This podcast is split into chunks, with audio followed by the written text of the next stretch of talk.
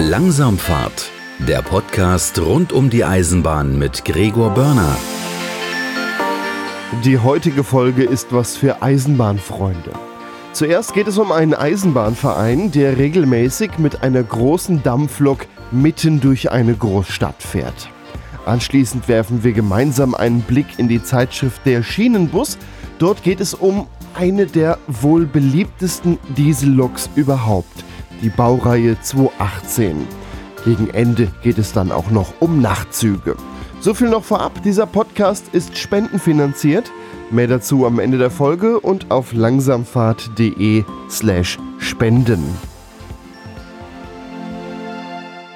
Mitten durch Frankfurt am Main geht direkt am Mainufer entlang die Hafenbahn. Gelegentlich kann man hier Güterzüge beobachten. In einer gewissen Regelmäßigkeit fährt dort aber auch die historische Eisenbahn Frankfurt mit einer Dampflok. Ich spreche mit Florian Faust, dem zweiten Vorsitzenden der historischen Eisenbahn Frankfurt. Hallo, Herr Faust. Hallo, Herr Börner. Die historische Eisenbahn Frankfurt. Wie muss man sich euren Verein vorstellen? Naja, zunächst mal als Haufen von Eisenbahnverrückten Enthusiasten. Ich glaube, das ist die Grundvoraussetzung, wenn man in einem Eisenbahnverein tätig ist. Ich glaube auch, ja. Ja, ähm, ja also die, unsere Zielsetzung ist es, wie bei den allermeisten Vereinen auch, ähm, historische Schienenfahrzeuge äh, ähm, zu erhalten. In unserem Falle dann heißt es aber auch betriebsbereit zu erhalten. Also wir sind kein Museum. Ich sage immer, wir sind ein rollendes Museum. Ja, wir fahren und unsere Fahrzeuge sollen das auch. Ich war vor Jahren mal auf eurem Gelände, so als Museum eignet sich das auch weniger, aber was ihr zu bieten habt, ist auf jeden Fall was. Ihr habt nämlich eine, eine, eine Güterzugdampflok, mit der ihr ja einige Sonderfahrten macht, die 524867. Das so ist, ist die Dampflok, mit der ihr aktuell fahrt. Äh, ihr hattet genau. noch mal zwei andere.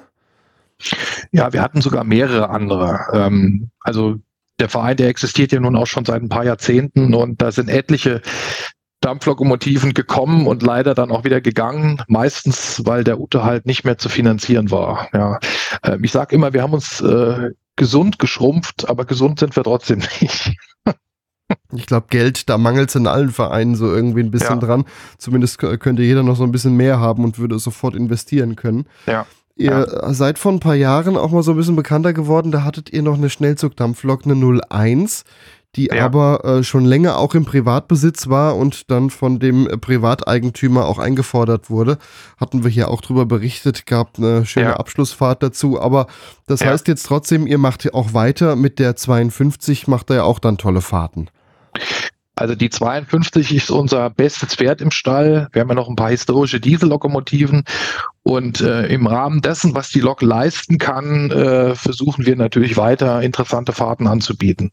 Ähm, ich sage mal, aufgrund der äh, Güterzuglokomotive, die wir ja nun mal haben, ist die Geschwindigkeit, mit der wir fahren können, leider nicht mehr ganz so hoch. Die hat nur eine Geschwindigkeit, eine Höchstgeschwindigkeit von 80 km/h. Deshalb sind also extreme äh, Fernfahrten ungeeignet, weil wir dann einfach zu lange unterwegs sind. Aber so Eintagesfahrten bis 200, 250 Kilometer, das machen wir regelmäßig. Ja, und wenn man 220 Kilometer fahren will, muss man auch nochmal einen Wasserhalt irgendwo mit einplanen. Also da ist dann ja. auch schon die, die Reisezeit auch gut gefüllt, würde ich mal sagen. Ja, genau. Aber länger sollte es halt nicht sein, weil dann äh, sind die Fahrzeiten zu lange. Dann fahren viele Leute dann nicht mehr mit, weil wir dann möglicherweise erst zu spät abends wieder in Frankfurt sind. Und gerade Familien mit kleinen Kindern, das ist unsere Zielgruppe, äh, die würden dann natürlich nicht mehr mitfahren. Ja klar, muss natürlich alles im zeitlichen Rahmen sein. So ist es. So Was ist hängt es. denn dann hinter der Lok? Also muss ich muss mir so vorstellen, vorne die 52, eine Dampflok, die ja. auch wirklich noch was aussieht, finde ich. Ja, Und äh, ja. was hängt dahinter für Wagen? Also wir haben fünf Reisezugwagen der Gattung BM 234. Das sind klassische äh, westdeutsche, also von der westdeutschen Bundesbahn kommend Reisezugwagen äh, aus der Nachkriegszeit, so in den aus den 1950ern, die ja jetzt auch schon 70 Jahre alt sind und mehr. Ja, und ähm, als besonderes Highlight haben wir einen Original Mitropa Spreisewagen der Deutschen Reichsbahn. Der fährt auch immer mit für das gastronomische Angebot. Also Reichsbahn der DDR in diesem Fall, also ein ostdeutscher Speisewagen. Ja. ja. Und ja. Die, die Sitzwagen, das sind äh, diese klassischen Abteilwagen, wie man sie vielleicht mittlerweile nur noch aus Filmen kennt. Denn ja. so anzutreffen ist, ist ja fast unmöglich geworden, dass man mit der Deutschen Bahn im Abteilwagen reisen kann. Äh, naja, die gibt es wohl schon noch, Abteilwagen, aber natürlich ja, nicht die, die wir haben. Ne? Schwer suchen auch. naja, unsere haben halt wirklich noch den, den Charme, den Schick will ich nicht sagen, den Charme der Nachkriegszeit, also nicht mit äh, Plastikleder sitzen, sondern die haben noch richtige Velurüberzüge und ähm, ja, so wie man es, naja, Ältere werden sich vielleicht noch dran erinnern können, wie, so wie man in den 1950ern gereist ist. Das sind die Wagen aus der Zeit. Wahrscheinlich bei gerade den Kindern dann auch beliebt, die Fenster zum Runterschieben und äh, kräftig durchlüften. Absolut, absolut. Also alle Fenster lassen sich bei uns öffnen. Das ist unsere Klimaanlage in Anführungsstrichen. Ja. äh, wir haben ja keine. Wir heizen die Züge auch noch mit Dampf. Also auch das äh, sollte erwähnt sein, ähm, weil die alle noch Dampfheizungen haben. Die kann man auch elektrisch beheizen, aber wenn man natürlich mit einer Dampflok fährt, und das ist ja unser Standard, dann wird, werden die Wagen mit Dampf beheizt. Und gerade so in den ersten zwei ähm, Abteilen, wo die Übergänge sind, da hat man dann oft eher so die türkische Dampfsauna. Das heißt, da ist es gut, dass man mal aufmachen kann, damit der Wasserdampf mal entweicht. Weil diese Dampfheizungen, ähm, die kriegt man nicht 100% dicht. Äh, Dampfheizung sage ich, die Dampfkupplungen. Ja. ja, das kennt man dann in den Wagenübergängen. Da ist es dann ja, auch genau. manchmal so ein bisschen genau äh, ja. bisschen neblig drin und so, ja. Aber so das muss es. ja. So ist es, so ist es. Aber da hilft halt auch mal eine Durchlüftung mit einem offenen Fenster, ja. Aber das war ja jetzt ja auch dann wie früher. Das war ja damals nicht anders. So ist es. Also ich sage immer, äh, das ist nicht, weil diese Dampfkupplungen alt sind und unsere Dichtungen kaputt sind. Ich meine, das sind sie vielleicht auch, aber äh, die, man kriegt die Dinger nicht 100% dicht. Und da, wo die Wagen einen Übergang haben, ist also auch schon, als diese Wagen neu waren, immer ein Teil des äh, Dampfes ausgetreten. Ja, lässt sich gar nicht verhindern. Ja, gehört vielleicht auch so ein bisschen dann dazu. Der Mitropa Speisewagen, wie muss man sich den vorstellen? Erstmal ist der knallig rot, wenn man sich äh, Bilder von dem auf eurer Webseite anschaut. Wie muss man sich den innen vorstellen? Ähm, also zunächst mal ist er sowohl von innen als auch von außen komplett neu aufgearbeitet und sieht aus wie im Laden oder wie aus dem Laden. Ähm, und innen drin, das ist ein sogenannter halber Halberstädter, also ich weiß gar nicht genau, ich glaube 25, 30 Sitzplätze und eine große Küche, eine sehr geräumige Küche und eine Essensausgabe. Und ähm, der ist, also auch die Sitzbezüge ist alles in Rot gehalten, äh, passend zur Außenfarbe. Das war aber damals so, das haben wir nicht wir gemacht, sondern das war tatsächlich bei Mitropa so. Und ähm, wir haben natürlich auch noch sagen wir mal, Tischleuchten, ähm, also nicht bloß die große Neonbeleuchtung, die er normalerweise hat, sondern es gibt auch an jedem Tisch einzeln nochmal eine Tischlampe.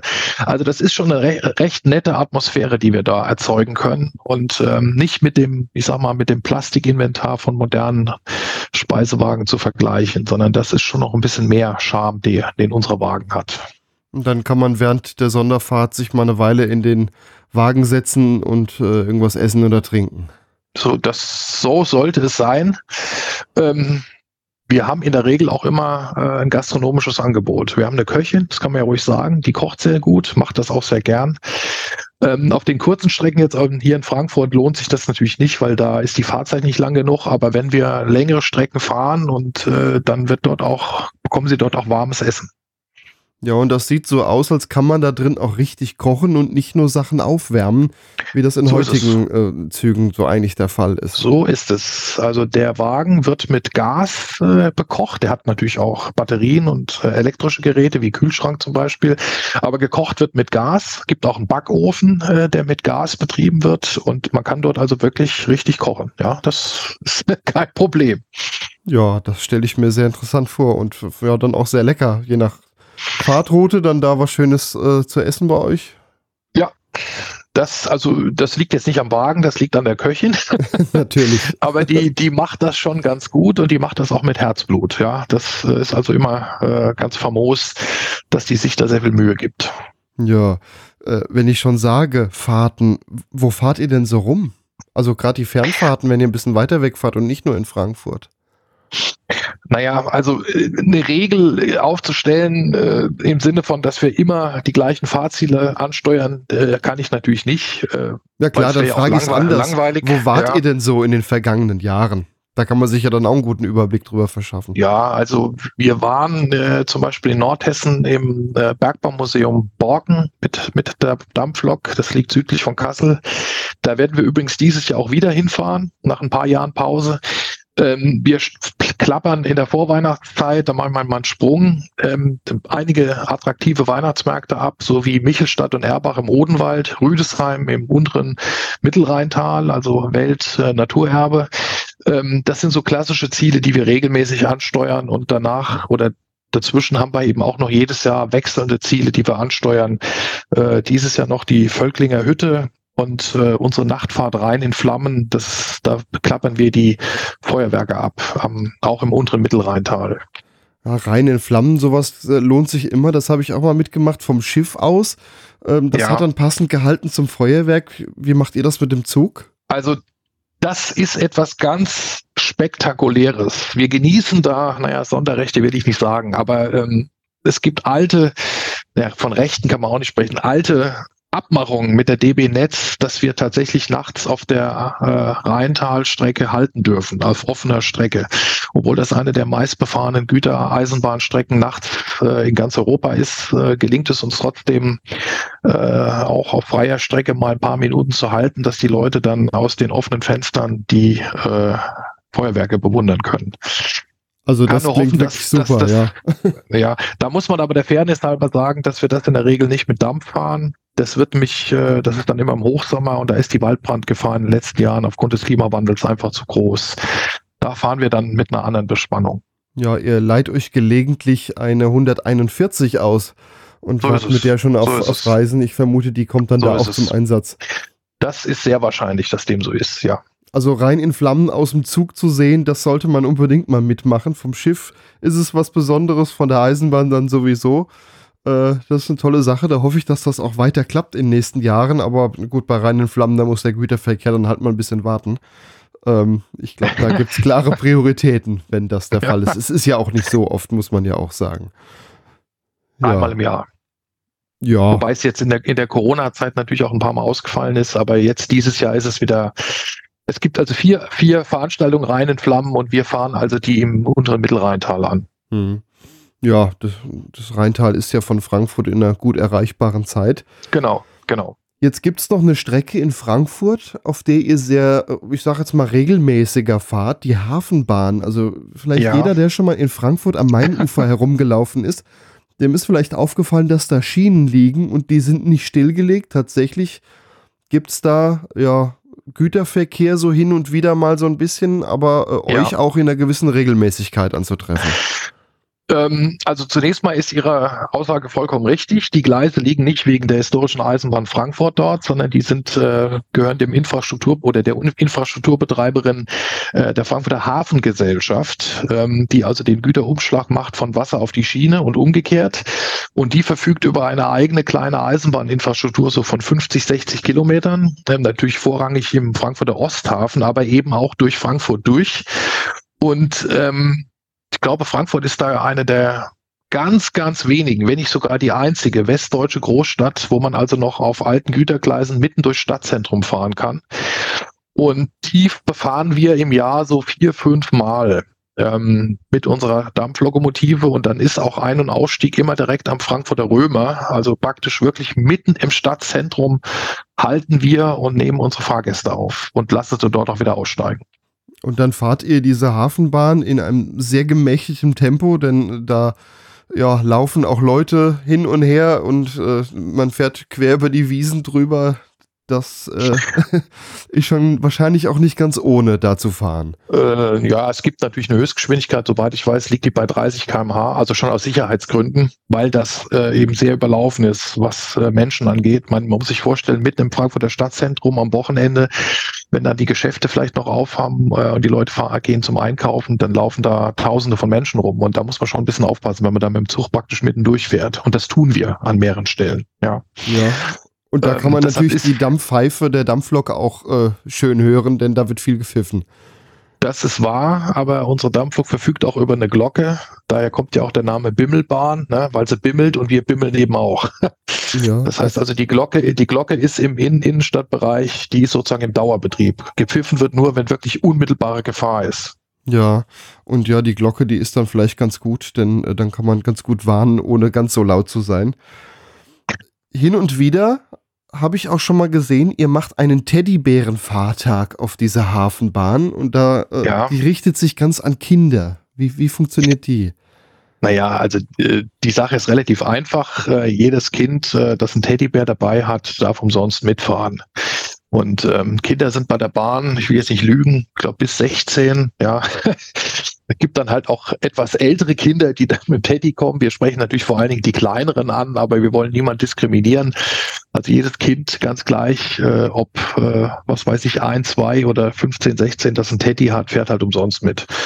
Ähm, das ist im Übrigen jetzt auch am Sonntag ist diese Teddy-Fahrt. Das ist unsere Saisoneröffnung jetzt. Wir starten jetzt in die Saison und das ist immer mit der Teddy-Fahrt. Ja, und dann müssen natürlich die Eltern ein bisschen mehr zahlen. Irgendwie muss sich das Ganze natürlich rechnen.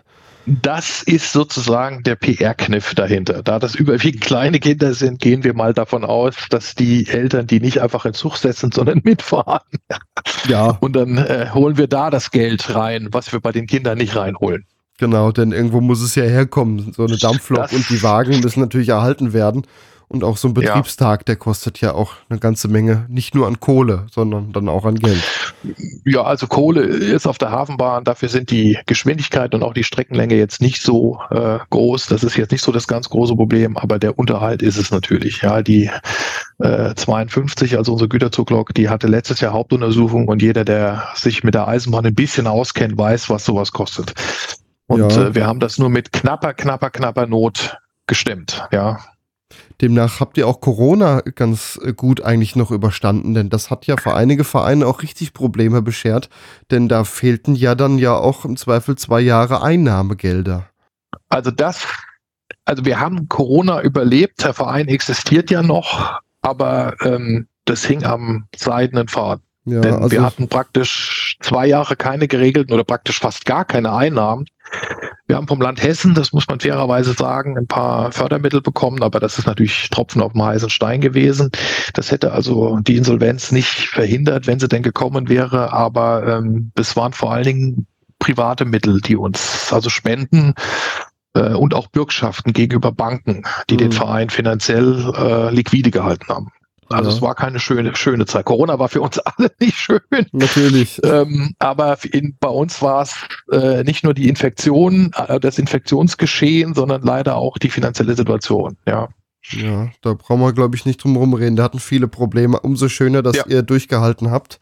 Wenn auch mit, ja. mit äh, ja, vielen Möglichkeiten, aber ja.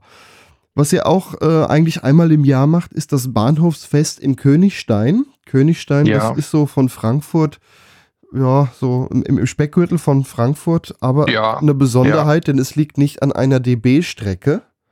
Und wenn ich das richtig verstanden habe, habt ihr euch den Standort auch ausgesucht, weil auf der Bundesbahn früher mhm. mal ein Dampfverbot herrschte und ihr dann auf eine ja, Privatstrecke ausgewichen seid. Also sehr gut recherchiert, Herr Börner. Ja, Sie haben vollkommen recht. Es gab 1977 nicht nur den Ausstieg der westdeutschen Bundesbahn aus dem Dampfbetrieb, sondern es gab auch ein Fahrverbot für Dampflokomotiven. Das wurde dann irgendwann Anfang der 80er wieder aufgehoben. Aber der Verein hat sich 1978 gegründet, also genau ein Jahr nach dem westdeutschen Dampf aus und ist tatsächlich auf einer Strecke, die damals der FKE, der Frankfurt-Königsteiner Eisenbahn gehört hat, also eben nicht dem DB-Konzern und ähm, ausgewichen und äh, die haben uns damals auch schon mit Dampf fahren lassen. Und das machen wir bis heute. Heute ist die Strecke im, äh, bei der gehört zur Infrastruktur der Hessischen Landesbahn, also die FKE ist irgendwann aufgegangen bei der HLB, aber das ist in der Tat richtig, dass diese Strecke damals bei der Gründung des Vereins nicht eine, sondern die zentrale Rolle gespielt hat. Und das machen wir bis heute, dass wir also einmal im Jahr Königstein in Pendelfahrten ansteuern von Frankfurt aus. Ja, und ihr macht eben nicht nur diese Pendelfahrten, der, im, im, kompletten Bahnhof Königstein ist dann ja was los. Also es ist wirklich auch ein großes Fest, was ihr dann da veranstaltet. Da muss man fair bleiben, ähm, das stimmt, aber das stimmt trotzdem nur zum Teil, denn wir versuchen immer ähm, bei der Veranstaltung vor Ort Leute mit ins Boot zu nehmen, die uns da ein bisschen bei der äh, Planung entlasten. Und das kann man ruhig sagen, das wird dieses Jahr erstmalig die äh, Stadt selbst sein, die Stadt Königstein, die sich da exponiert. Ja, wir konzentrieren uns auf den Eisenbahnverkehr und ähm, die Stadt Königstein versucht da vor Ort ein bisschen was aufzuziehen, natürlich mit Absprache mit uns. Ähm, aber wir sind froh, dass wir da die Stadt Königstein als äh, Planerin mit ins Boot holen konnten. Aber ich glaube, die wissen mittlerweile auch, dass ihr auch so ein bisschen Tourismus für Königstein ja dann an dem Tag auch macht und auch ein paar Leute in die Stadt bringt, die sonst vielleicht also, nicht vorbeigekommen wären. Das ist sicherlich richtig und das ist wahrscheinlich auch der Grund, dass die Stadt Königstein sich da so exponiert. Ich sag mal, wenn's, wenn's Wetter mitspielt, das weiß man ja nie, ähm, dann konnte es schon, das schon sein, dass da mehrere tausend Menschen aufschlagen. Ähm, das kann ich ja dann hinterher leicht erkennen, wie viel Fahrkarten ich verkauft habe. Dann weiß ich, wie viele tausend Menschen äh, da mitgefahren sind an einem Tag. Und die verweilen natürlich dann auch eine Weile an den Königstein auf diesem Bahnhofsfest, ja. Also die kommen nicht, steigen in Zug und gehen wieder nach Hause, sondern ja, bleiben natürlich, bleiben natürlich dann auch mal vor Ort. Also das kann man schon sagen, dass wir da ein echter Publikumsmagnet waren und hoffentlich auch wieder sind. Ja, auch das äh, ging durch Corona ja dann auch eine Weile nicht. Umso schöner ja. auch, dass das wieder dieses Jahr stattfindet. Wann ist das Fest immer? Das ist an Pfingsten, Pfingstsonntag und Pfingstmontag, ganztägig. Also wir fahren dann immer so im ein oder anderthalb Stunden Takt ähm, von ja, späten Vormittag bis in die Abendstunden hinein. Und dann kann man von Frankfurt Höchst in dem Fall bis nach Königstein bei euch im genau. Dampfzug mitfahren. Und äh, das sollte genau. man vielleicht auch dazu sagen, gerade die Fahrt berghoch ist auch noch was zum Hören, denn da geht es mächtig berghoch, da muss die Lok auch ganz schön arbeiten. Das sind, äh, was kaum einer weiß, das ist eine sogenannte Bergstrecke. Und das sind von Frankfurt Höchst bis Königstein 400 Höhenmeter, die überwunden werden müssen. Ähm, also das ist schon ganz ordentlich hier fürs Rhein-Main-Gebiet. Ähm, Königstein liegt halt auch im Taunus, ne, also ein bisschen höher. Und da muss also unsere Güterzuglok auch ganz schön arbeiten. Ja, und das hört man. Das ja. sieht man auch. das sieht man auch. Bergab geht es natürlich dann wieder ein bisschen leichter, ähm, aber berghoch muss die Maschine arbeiten, ja. Ja, das ist dann auf jeden Fall mal ein Veranstaltungshinweis. Immer ab Pfingsten nach Königstein und ansonsten vielleicht auch so bei euch mal mitfahren. Es sind ja interessante Fahrten dabei.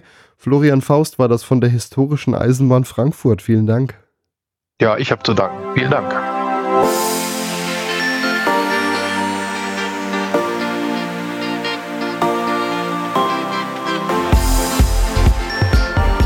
Fragt man Eisenbahnfreunde nach ihrer Lieblingslok oder Lieblingsdiesellok, kommt meistens die Antwort die Baureihe 218.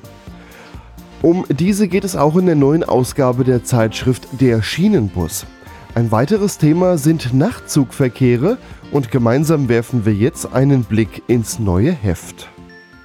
Ich spreche jetzt mit Michael Frömming, Chefredakteur der Zeitung Der Schienenbus. Hallo Michael.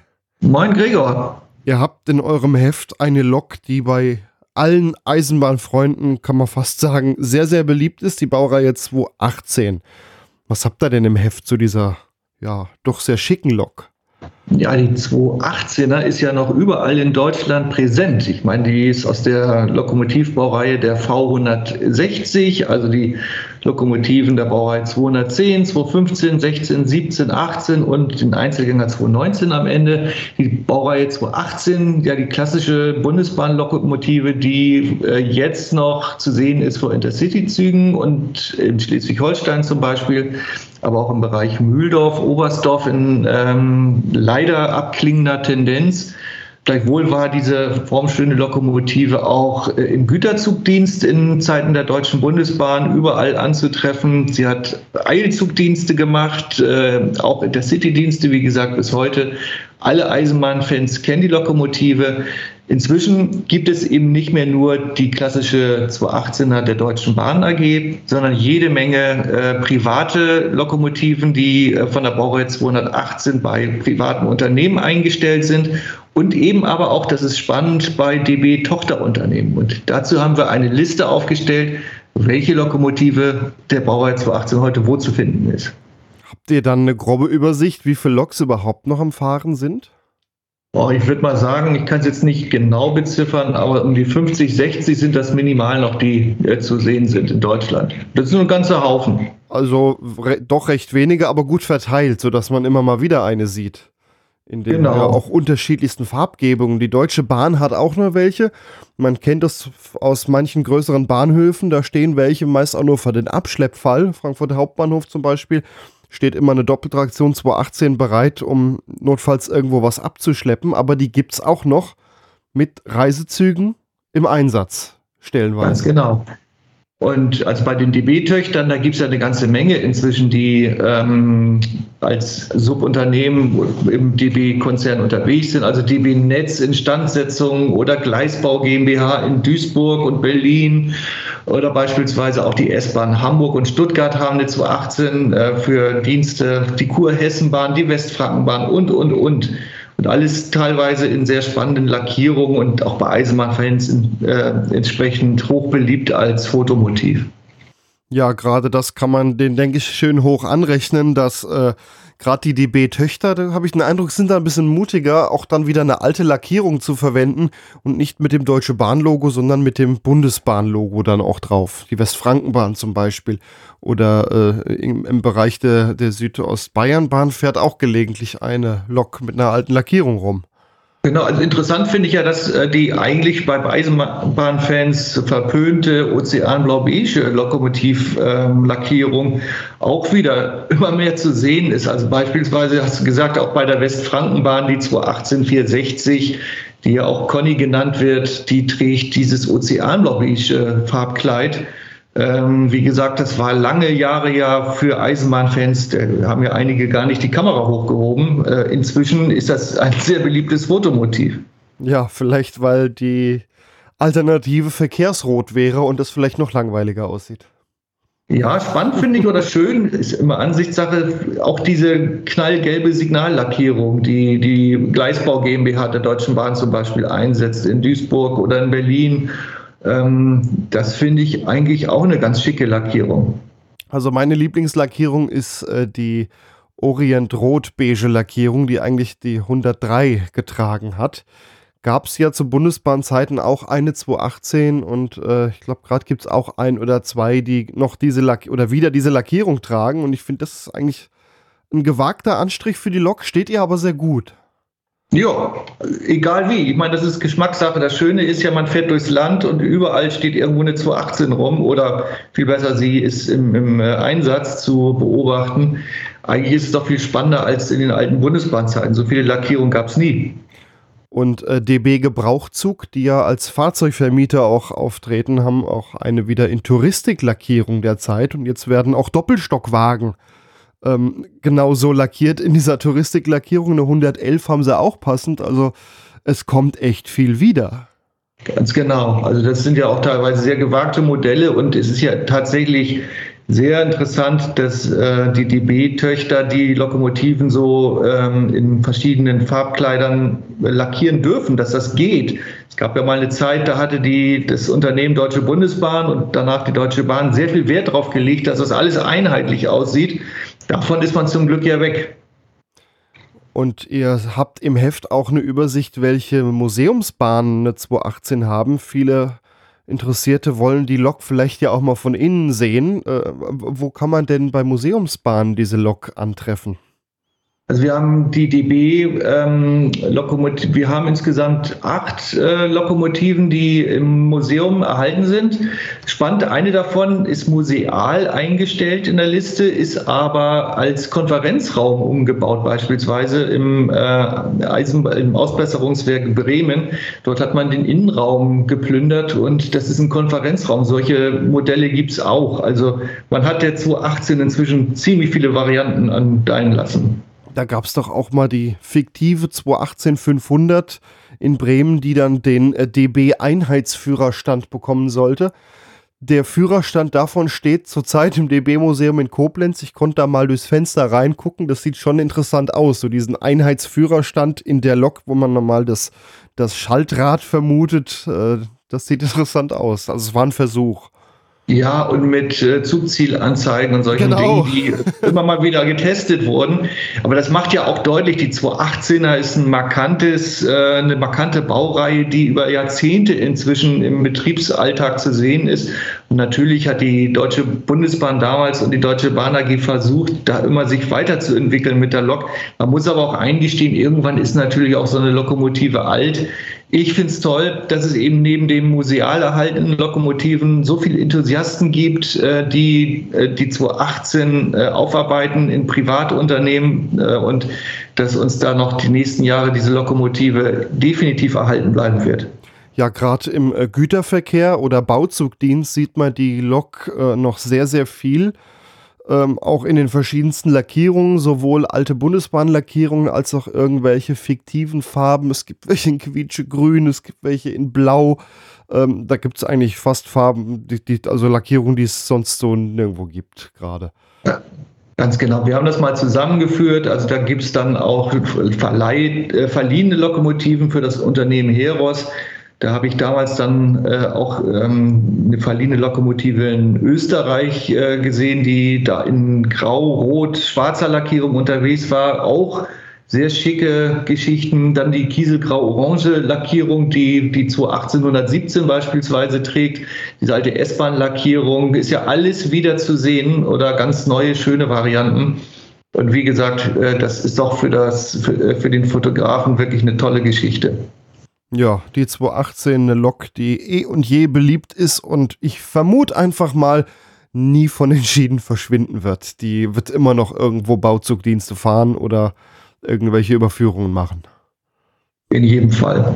Ja, ist scheinbar ja auch Qualität, wenn sie dann ja auch noch so gut laufen und ja, sich offenbar auch ganz gut in Stand setzen lassen. Also da hat man auf Langlebigkeit gebaut, anders als das bei heutigen Fahrzeugen manchmal der Fall ist. Naja, ich sage immer in dieser V160-Familie, wo ja eben nicht nur die 218 zu finden ist, sondern eben auch die Baureihe 215, die 16er, die 17er und auch die 219er ist im Moment für mich der Hingucker immer noch die 219 001, die äh, in den 80er Jahren schon abgestellt war. Die war 1984, habe ich sie im äh, Werk Bremen gesehen und die war eigentlich schon Schrott, also hatte man gedacht. Und äh, die ist jetzt wieder unterwegs, die 219 001 und ist im Bereich Oldenburg äh, zu sehen. Also es geht und das ist mit viel Herzblut und Engagement wieder fertig gemacht worden und ähm, die Lokomotiven dieser V160 Grundfamilie sind einfach solide und fahren immer noch. Was ist denn die 219? Was war denn da so der große Unterschied zu den anderen Loks? Das war die Gastrobin-Versuchslokomotive, die in den 1965 gebaut wurde, hat man auch viel ausprobiert, aber das hat sich leider nicht so richtig durchgesetzt. Und ähm, dann wurde die Lokomotive verkauft, die war in Italien unterwegs, äh, fuhr dann auch äh, Müllzüge zwischen Hildesheim und Krefeld in Deutschland wieder zurückgekommen, war zuletzt eingestellt bei der Eisenbahn, bei den Eisenbahnen- und Verkehrsbetrieben Elbe Weser in Bremerförde jahrelang. Die hatte einen kleinen Schaden nach einem Rangierunfall in Bremerhaven. Und eigentlich war immer unklar, weil es ein Einzelgänger ist, was passiert damit. Aber sie ist jetzt in der alten Lackierung äh, wieder zu sehen. Und ähm, da hätte keiner mit gerechnet. Und das war aus meiner Sicht einer der großen Highlights äh, oder das Highlight des Jahres 2022 im Bereich der V160-Familie, wo die 218 natürlich auch zu finden ist. Dass die nochmal wieder auf die Schienen kommt, äh, Chapeau, große Leistung. Ähm, wo du gerade Einzelgänger ansprichst, da gab es ja auch der, diese bekannte mit dem Doppelmotor, die bei der Hersfelder Kreisbahn anfänglich war, später bei der Baufirma Wiebe noch anzutreffen war. Eine 218, die äh, ja mal locker um 50 Prozent länger ist, aber einen zweiten Motor drin hatte. Die 218 äh, war ja darauf ausgelegt, eigentlich entweder einzeln oder in Doppeltraktion zu fahren, aber das, da gab es so den diesen Versuch, ein Fahrzeug mit Doppelmotor zu machen, die halt dann aber auch ein ganzes Stück länger ist. Ja, das ist ja nochmal ein anderer Einzelgänger, aus äh, der der V160 angenähert war. Also die 232 gab ja auch noch die andere äh, Großversuchslokomotive, die 230er. Das war ja dann analog der V200, wo man eben äh, mit großen Maschinen versucht hatte, auf den Markt zu gehen. Und die Lokomotive, die Wiebe-Lokomotive ist jetzt ja leider abgestellt, aber war auch jahrelang natürlich, äh, als sie im Einsatz war, in ihrer gelben Lackierung für die Firma Wiebe äh, in ganz Deutschland immer wieder ein begehrtes Fotomotiv. Wenn wir doch gerade eh schon anfangen, die ein bisschen auseinanderzuhalten, dann können wir die anderen ja auch gerade noch durchgehen. Die Baureihe 210 sah äußerlich auch aus wie die 218, hat aber auch einen ganz anderen Antrieb gehabt.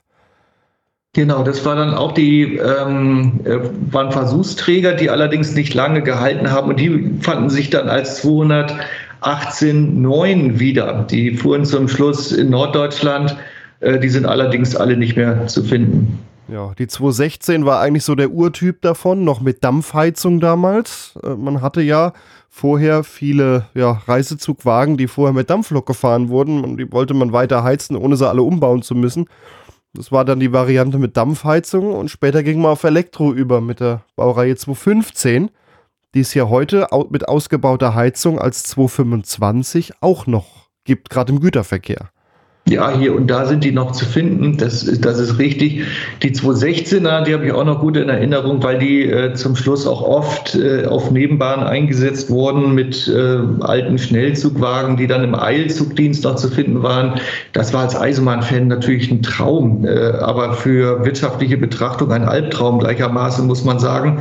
Und äh, diese Dampfheizung war natürlich auch dann irgendwann das Ende für, die, für den Reisezugverkehr, weil das ist so anachronistisch, so altbacken, äh, wenn man am Bahnsteig da stand, so romantisch das ja aussah und äh, schöne Fotomotive, aber das ist auch so unter ökologischen Gesichtspunkten der äh, nicht letzte Stand der Technik, vielleicht damals schon nicht mehr gewesen. Ähm, aber das ist längst Geschichte und Dampfheizung findet man äh, auf deutschen Gleisen im Regelzugverkehr schon seit Jahrzehnten nicht mehr. Das ist ja überhaupt eigentlich eine interessante Entwicklung, dass man wirklich gesagt hat, nee, wir behalten die Wagen so, wie sie sind und äh, bauen lieber die Lok so, anstatt man dann auch gerade die Wagen umrüstet, hätte man, hat man ja dann hinterher trotzdem gemacht und hat die Dampfheizung gegen elektrische Heizungen auch ersetzt. Äh, ja, ist ein gewagter Schritt damals, aber man hat sich dazu entschieden.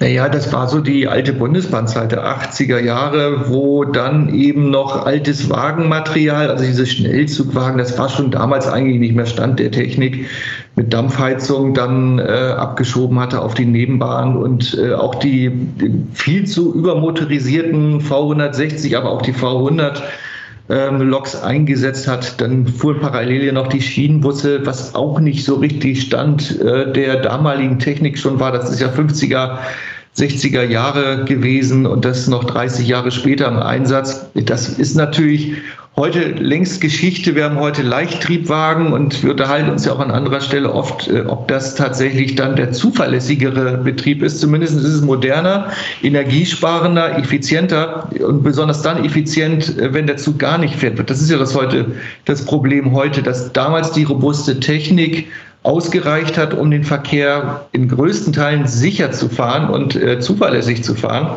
Und dass wir heute kleinere Triebwagen haben, wo eben auch die Menschen, die heute zum Glück viel öfter wieder Bahn fahren als früher, aber auch viel dichter zusammensitzen ähm, und diese moderne äh, Triebwagentechnik aber leider oftmals äh, den regulären Betrieb im Stich lässt. Hast du ein Baujahr, wann so 2016, 2018 damals gebaut worden sind? Es ging in den 60er äh, Jahren los und wurden ja bis in die späten 70er gebaut, die 218er, ja, ja. Also eine Lok, die wirklich auch 50 Jahre durchgehalten hat. Und das soll so ein moderner Nahverkehrstriebwagen mal machen. Ganz genau. Das ist aber auch im Bereich der E-Lokomotiven. Es sind ja auch immer noch Altbau-E-Loks äh, auf den Gleisen zu finden. Natürlich auch alle im privaten Dienst, die Güterzüge bespannen, die Baureihe 140 in den verschiedensten äh, Varianten, also Farbvarianten. Bei sehr vielen unterschiedlichen Verkehrsunternehmen sind ja auch noch unterwegs. Sie haben ja auch äh, teilweise 60er Jahre und äh, somit über 60 Jahre Betriebsdienst auf dem Buckel und dass die Dinger immer noch fahren, Chapeau. Und da wird es natürlich bei all diesen Lokomotiven, irgendwann wird die eine oder andere abgestellt werden müssen, weil sie einfach nicht mehr tauglich ist. Und für die Unternehmen, die da aus Eisenbahner Freunde sich das dankenswerterweise immer noch machen, für die wird es natürlich immer schwieriger, auch Ersatzteile zu kriegen, um diese Maschinen äh, auch einigermaßen äh, ökonomisch äh, betreiben zu können das wird immer schwieriger über die Jahre. Da müssen wir uns, glaube ich, dran gewöhnen, dass diese Altbau-E-Loks äh, und Altbau-Diesel-Loks irgendwann natürlich schon nicht mehr äh, auf den Gleisen zu finden sind. Nicht mehr so häufig wie heute. Ja, das ist natürlich ein Problem. Instandhaltung muss man ja trotzdem noch irgendwie gewährleisten und Ersatzteile irgendwie was da haben, im Zweifel dann selber bauen und das wird, da wird es dann halt unwirtschaftlich irgendwann. Genau. Dann ist natürlich äh, die, die Großlokomotive Großserie von der Stange vielleicht dann doch irgendwann günstiger. Ja, das wird irgendwann der Fall sein, aber solange können wir sie noch antreffen, die Baureihe 218 oder halt auch Altbau E-Loks, gerade 218. Du hast eben gesagt, es gibt sie noch äh, mit Reisezugverkehr. Äh, welche wenigen Orte in Deutschland Gibt es sie noch sehr regelmäßig? Also wo wir die 218 immer noch äh, beobachten können, ist Schleswig-Holstein. Ist ja auch früher schon eins der großen Einsatzgebiete der 218er zu sehen im Intercity-Verkehr von Hamburg nach Westerland. Da ist sie immer noch anzutreffen und äh, allen Unkenrufen zum Trotz auch ab und zu nochmal in der Relation äh, auf der alten Vogelfluglinie oder auch zwischen Kiel und Lübeck. Eigentlich sollte das Geschichte sein, aber sie mogelt sich dann doch immer noch dazwischen, weil, weil eben auch die anderen Fahrzeuge und auch die anderen Unternehmen, die da inzwischen unterwegs sind, das nicht so äh, hinbekommen, wie sie es sollten. Also die 218er findet sich überall nochmal hier und da als Ersatzverkehr. Ähm, du berichtest ja auch aus dem Raum Frankfurt dass dort äh, die 218er im Moment auch als äh, Ersatz für 245er, die in der Revision sind, anzutreffen sind. Und auch natürlich äh, weiterhin im Bereich Mühldorf, ähm, wo natürlich auch durch den Traktionswechsel das immer seltener wird, die 218er zu treffen. Insbesondere auch im Güterverkehr wird es weniger schon seit Jahren, weil da die Class 66 unterwegs ist und andere Lokomotiven, die einfach der 218 dann doch mal den Rang ablaufen. Obwohl die jetzt gar nicht unbedingt so viel äh, jünger sind. So gerade Classic 66, ja. Ihr habt in eurem Heft noch ein großes Thema und zwar Nachtzugverkehre. Die Deutsche Bahn hat vor Jahren gesagt, brauchen wir nicht mehr, kann weg. Ähm, wie sieht es denn mittlerweile aus mit Nachtzügen? Die Österreicher fahren ja hier doch so hin und wieder und auch regelmäßig welche. Genau, und dazu kommt, dass die Europäische Kommission sich jetzt äh, sehr stark engagiert, gibt einen politischen Auftrag aus verschiedenen Ländern, den Wunsch, dass äh, man auch über die Nachtverkehre stärker diskutiert und ähm, man hat sich in der Europäischen Kommission zu zehn Pilotprojekten äh, aufgerafft wo ganz interessante Linien jetzt in die Umsetzung kommen sollen. Und das wird jetzt in den nächsten Jahren äh, zu beobachten sein, unter welcher Konstellation, wie das ausgeschrieben wird, welche Unternehmen dort zum äh, Zuge kommen, welche Fahrzeuge dort eingesetzt werden. Es gibt ja auf dem Markt kaum ähm, gebrauchte Schlafwagen oder Liegewagen. Das ist ja äh, vieles abgestellt und manches von dem, was noch existiert, ist auf so einem alten Stand. Damit kriegt man die Leute wahrscheinlich dauerhaft nicht zurück in die äh, Nachtverkehre. Aber ähm, wenn es einen politischen Rückenwind gibt, dann lohnt es sich vielleicht auch für die Unternehmen auf den angedachten Strecken, etwa zwischen Ungarn, Österreich, Rumänien, aber auch von Deutschland nach Dänemark und Schweden. Dort soll es beispielsweise konkreten Nachtzug geben, ähm, der von Stockholm über Kopenhagen nach Berlin fahren soll oder von Hamburg in Zusammenarbeit mit den dänischen Staatsbahnen nach Göteborg, perspektivisch sogar bis nach Oslo. Ähm, und da sind ganz, ganz viele Optionen und schon ganz konkrete Korridore, insbesondere so Richtung Skandinavien, aber auch ähm, beispielsweise der Eurostar will, soll von Amsterdam nach London geschickt werden. Muss man sich überlegen, das sind alles so Verbindungen, das war früher selbstverständlich, dass es Nachtverkehre gab man nähert sich wieder Schritt und Schritt ähm, den alten, durchaus auch äh, bewährten Verkehrskonzepten. Jetzt haben wir gerade, was den Urlaubsverkehr angeht, dass viel geflogen wird, äh, gerade auch zu Zielen, wo man gar nicht zwingend über Wasser müsste.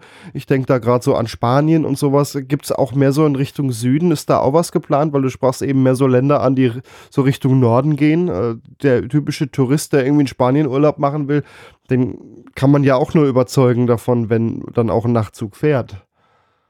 Ja, also da haben sie, die Spanier wollen äh, von Lissabon nach Madrid fahren. Das ist jetzt nicht so richtig relevant für uns.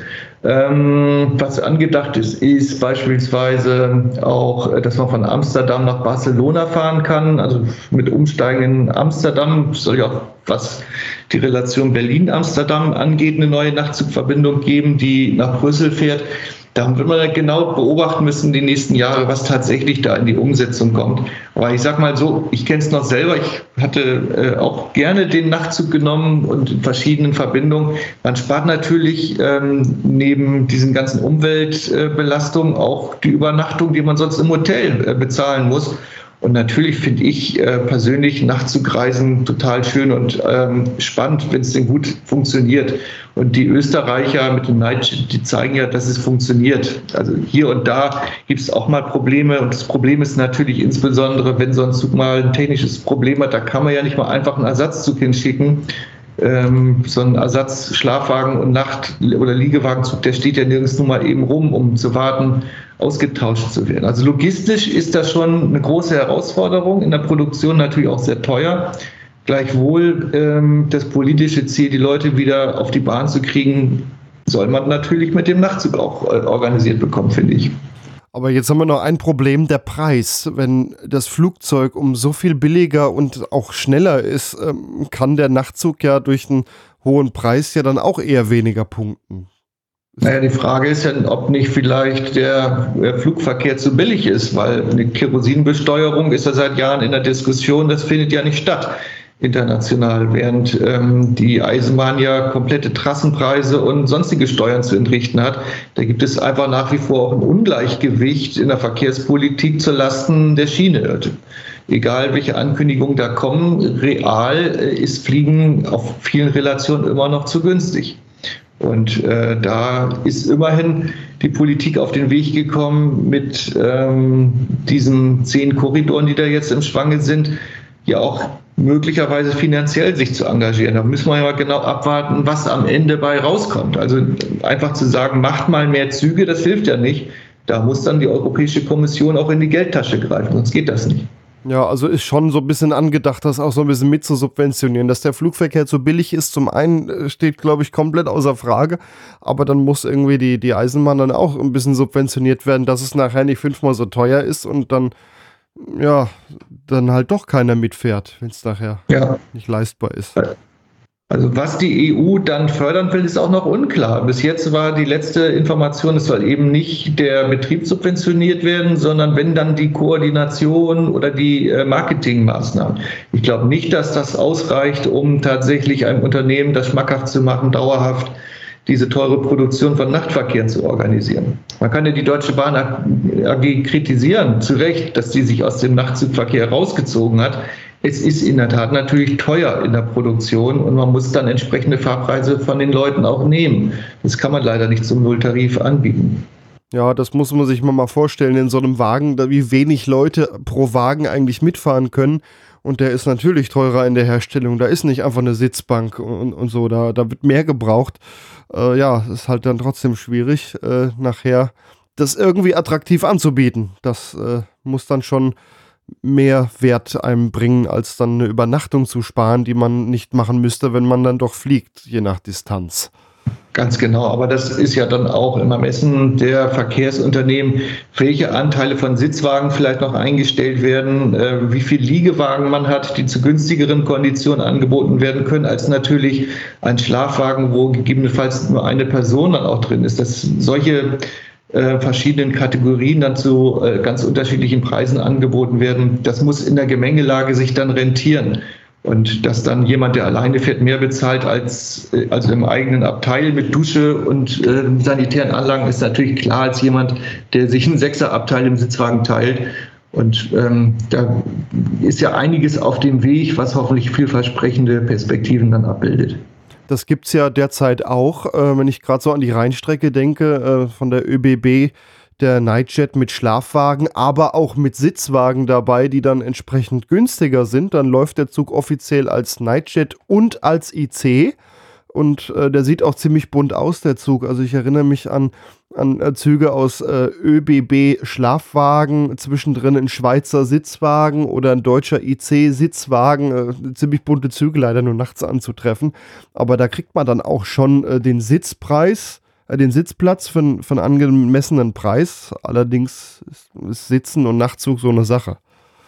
Genau, also das gibt es ja auch. Die Deutsche Bahn hat ja das Konzept äh, in die Umsetzung gebracht, mit I ganz normalen ICEs nachts durch die, ähm, durch die Lande zu fahren.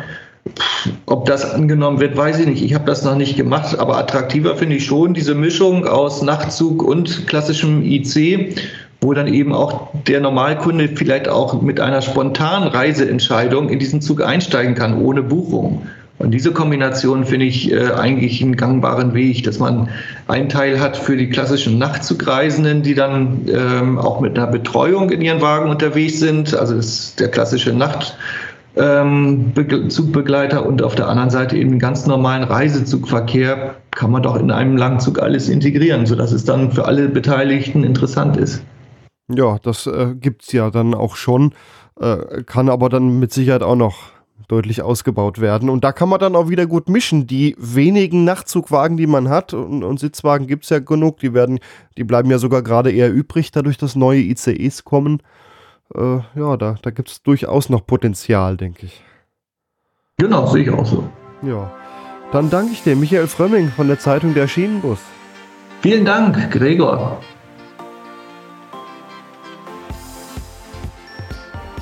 Zum Ende des Podcasts habe ich noch eine Sache auf dem Herzen. Um weiterhin in Teilzeit als Lokführer zu arbeiten und dann den fünften Tag in Podcasts wie zum Beispiel Langsamfahrt zu investieren, sammle ich von den Hörerinnen und Hörern Spenden. Wenn euch der Podcast gefällt, würde ich mich über eine Kleinigkeit im Sparschwein freuen. Einige Hörer haben sogar einen Dauerauftrag angelegt und überweisen mir so monatlich kleine Geldbeträge. Andere schicken hin und wieder auch mal größere Beträge. Das geht übrigens auch ganz bequem über PayPal. Wie ihr euch an der Sendung beteiligen könnt, steht auf langsamfahrt.de slash spenden.